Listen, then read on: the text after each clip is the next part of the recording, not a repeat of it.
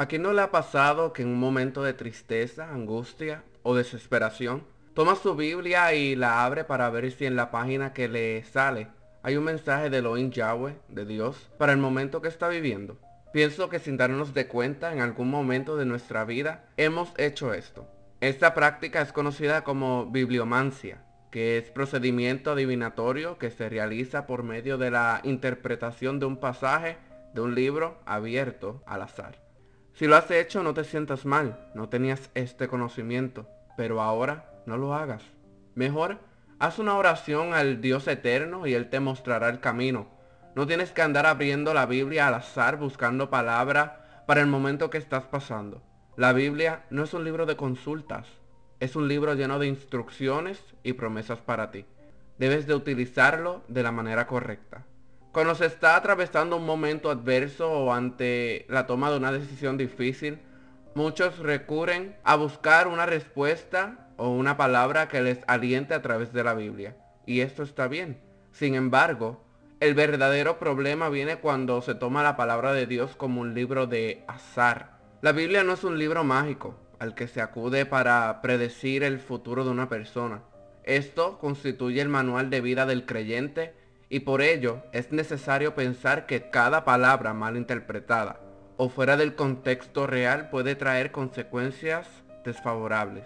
Si se escoge un libro al azar se puede correr el riesgo de tomar una decisión incorrecta. Por ejemplo, si alguien está dudoso en cuanto a salir del país y de pronto lee un verso al azar como Génesis 12.1 que dice, vete de tu tierra y de tu parentela y de la casa de tu padre a la tierra que te mostraré. Puede llegar a pensar que esta palabra es la respuesta de Dios para su vida, pero al leer el capítulo completo podrás entender que esta palabra fue dada por Elohim Yahweh, por Dios, a Abraham, con un propósito específico y no necesariamente para él.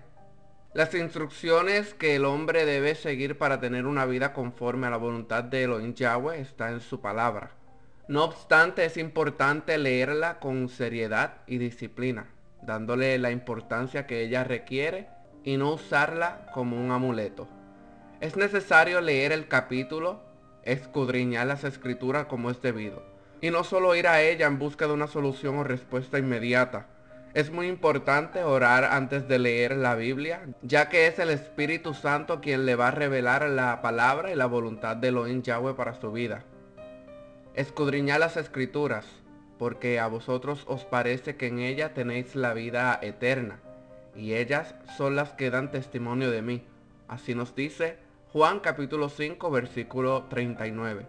Otra versión dice, ustedes se mantienen examinando el Tanaj porque piensan que en él tienen vida eterna.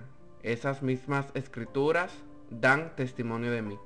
Eso nos quiere decir que otra palabra para escudriñar es examinar.